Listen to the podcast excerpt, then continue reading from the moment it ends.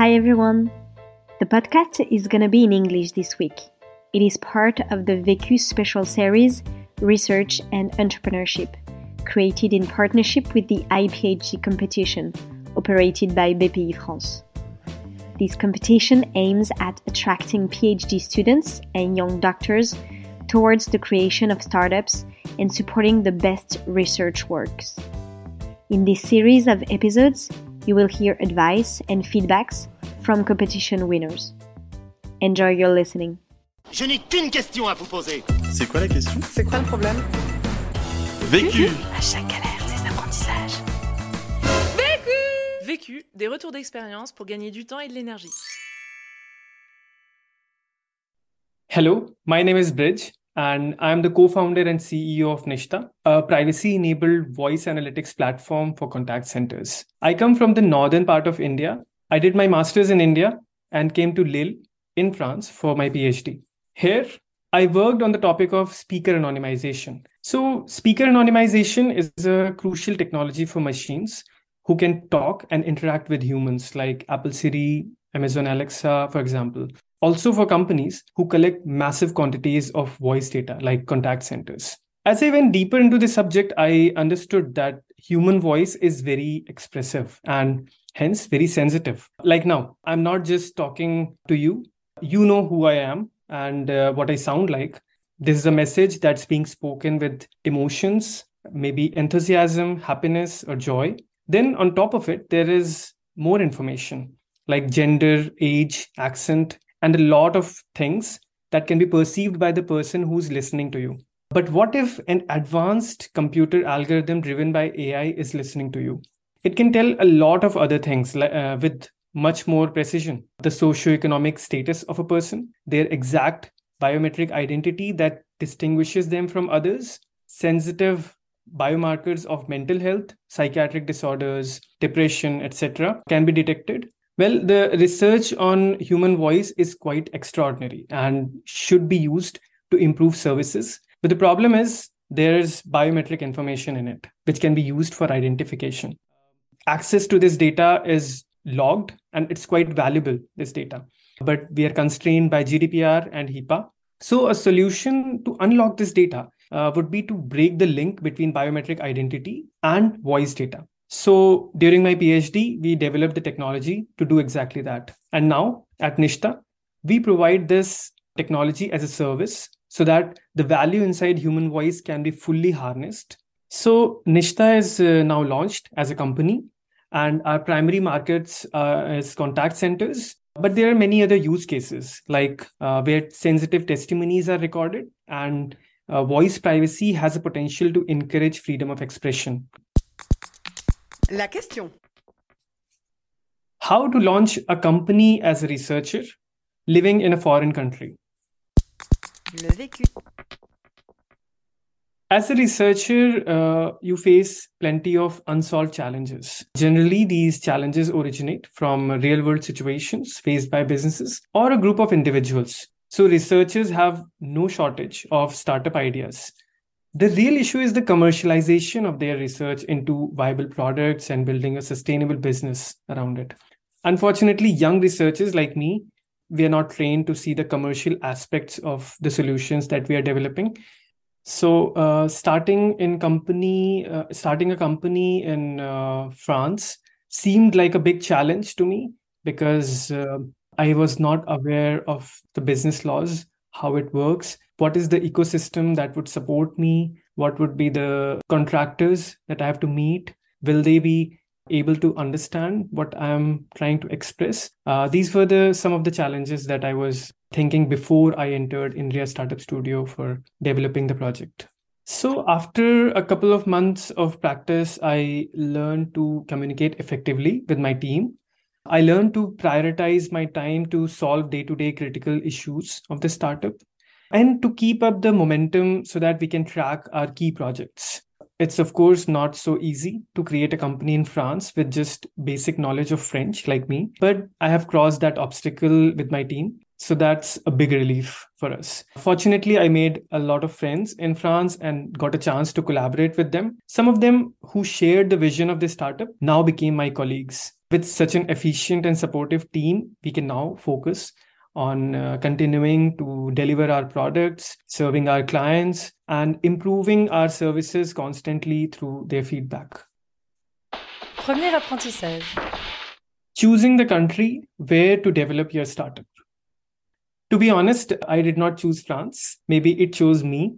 I was looking for a PhD in the US to be close to my wife, but uh, I could not secure an admission. So, my colleague at Microsoft Research India recommended me to contact Dr. Emmanuel Vincent from INRIA Nancy who is kind of a superstar in the international research community, specifically speech community. I was soon interviewed by him, Professor Marc Tommasi from University of Lille, and Dr. Aurélien Bellet for a PhD position. And finally, I was accepted to work under their supervision in France. My advice to anybody who is looking for a PhD in another country is to be active in their respective area, to read a lot, write a lot, and get in touch with the authors of those articles. That's a sure short way to make collaborations and find opportunities in research.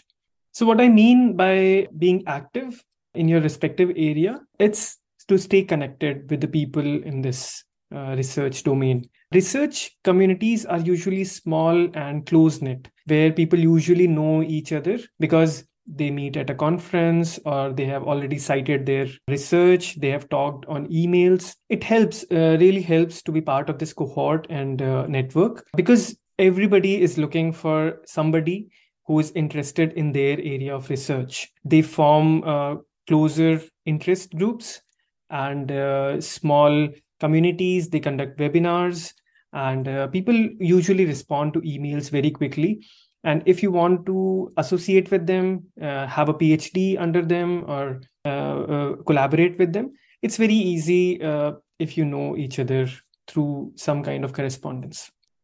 Deuxième apprentissage. Become part of the community. Any business is built by people by the people and for the people. So it's very crucial to engage with the community and find people who can help you build the business and also to find those for whom you are building. As an entrepreneur, one should always have a sharp lens to recognize opportunities by listening to the problems that people are uh, people face frequently and convert this information into execution. Hence, networking has to be systematically used as a tool for making valuable long-term connections.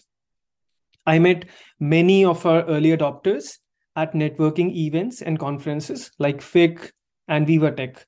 Uh, these are some of the biggest startup events, and you find people who are always looking to connect with you, either to sell their services or to know more about new innovations. It's good to go through uh, the program and the participant of these events beforehand and plan who you want to meet. Uh, maybe schedule meetings using the events app and uh, during the meetings always exchange visiting cards. These are the small things that you should uh, remember and they they go a long way. It's also good to participate in pitching events and give master classes. I usually do that to raise awareness about voice privacy because it's a new subject. Many people approach me after the uh, master classes for a brief exchange and sometimes they connect with me uh, and connect me to other people who are not present and they know they might be interested uh, in the subject it's also good to be part of the local startup communities like like we have uh, La French Tech, BP France, and Euratechnologies in Lille, who conduct regular events to foster connections. They respond very quickly and uh, provide big help to the startup ecosystem. Troisième apprentissage. Associate with passionate and supportive people startups require a lot of support at the early stages. Um, it requires people who are willing to invest a lot of time and energy, like a baby, to develop the various aspects of the business. The more people who are willing to work full time for the startup increases its chances of survival and makes others also believe in the idea. It really has a snowball effect. Therefore, it's crucial to find and associate with such people who understand the vision quickly due to their sm- similar worldview. For example, I met our first hire, Emma, at a startup event. She is a student at Paris Dauphine University uh, working on ethics and digital economy. She quickly understood the significance of voice privacy when I explained her this idea, and it resonated with her own value system.